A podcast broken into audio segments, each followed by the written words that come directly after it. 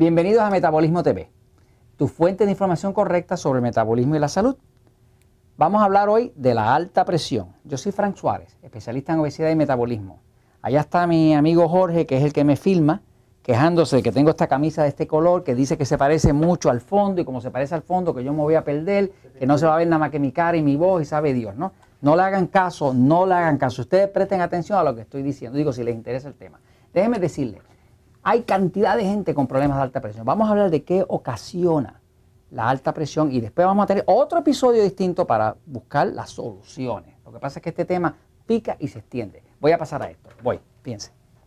La alta presión, que es algo bien, bien común entre las personas sobrepeso, pero también hay personas flacas que tienen problemas de alta presión. Pero vamos a hablar un momentito de cómo es que se crea. Fíjense. Dentro del cuerpo Puede una persona gordita, pero puede ser uno flaco también. Porque los flacos también tienen, padecen de alta presión, pero los gordos padecen mucho más de alta presión que los flacos.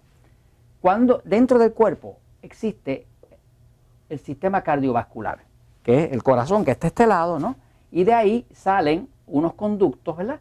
Que van por todo el cuerpo y llevan la sangre a través de las venas, las arterias, la llevan a todos los miembros del cuerpo.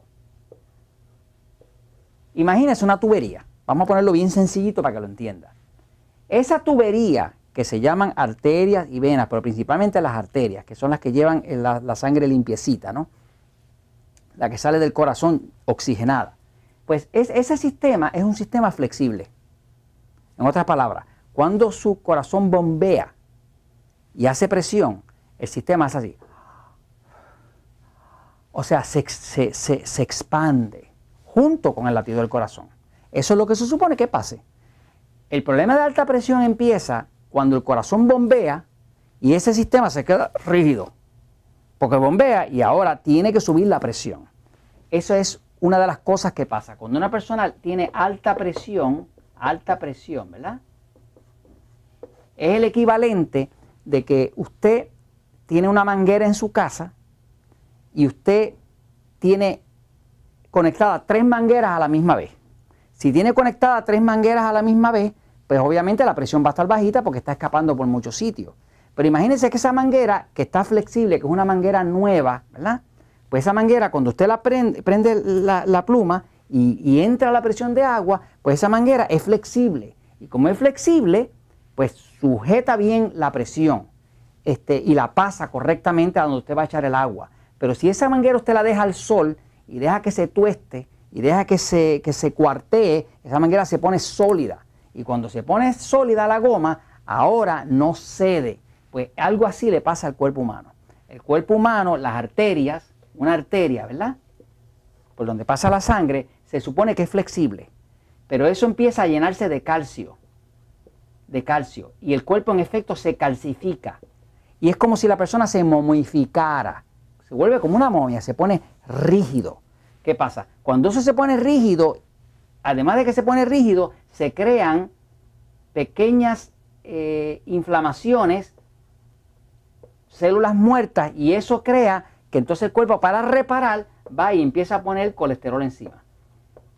Algunas personas que no conocen el sistema dicen que la causa es el colesterol que tapa las arterias y demás. Eso no es cierto. El colesterol entra a tratar de reparar un problema que ya estaba en la pared. O sea que cuando una persona, por ejemplo, está bien gorda, el cuerpo está bien ácido, está bien ácido, hay mucha inflamación, hay mucha inflamación, hay mucha destrucción celular, hay muchas células rotas, hay muchas células inflamadas. Ahora el cuerpo tiene que mandar el colesterol para reparar esas partes que están rotas, para que no se le rompa. Empieza a meter calcio, empieza a perder flexibilidad y entonces el corazón no tiene más remedio que levantar la presión para que la sangre le llegue a todas las células. Así que esa es la causa básica de la alta presión. Por ejemplo, causas principales de la alta presión, deshidratación. Una persona no usa suficiente agua y si no usa suficiente agua, sube la presión. Una persona, por ejemplo, come demasiados carbohidratos, demasiados alimentos tipo E, alimentos tipo E, que son carbohidratos refinados, suben demasiado la glucosa, esa glucosa obliga al cuerpo a producir mucha insulina, la insulina ya se sabe científicamente que obliga a los riñones a retener la sal. Y cuando retiene la sal, ya usted sabe lo que pasa, sube la presión. O sea, que hay distintas causas para la alta presión, pero así las principales, principales, es que este cuerpo como tal está demasiado eh, rígido, está demasiado eh, poco flexible. Y eso también tiene que ver con la, con la falta de minerales vitales como el magnesio y el potasio, que lo vamos a hablar en un próximo eh, episodio, para que usted vea cómo puede usar suplementos naturales con magnesio, potasio, mucha agua, una dieta correcta y usted verá cómo la presión le empieza a bajar a normal. Toda persona que tenga alta presión puede reducir esa presión dramáticamente si hace las recomendaciones correctas. ¿Sabes qué? La verdad siempre triunfa. Vengo con un próximo episodio para terminar este tema.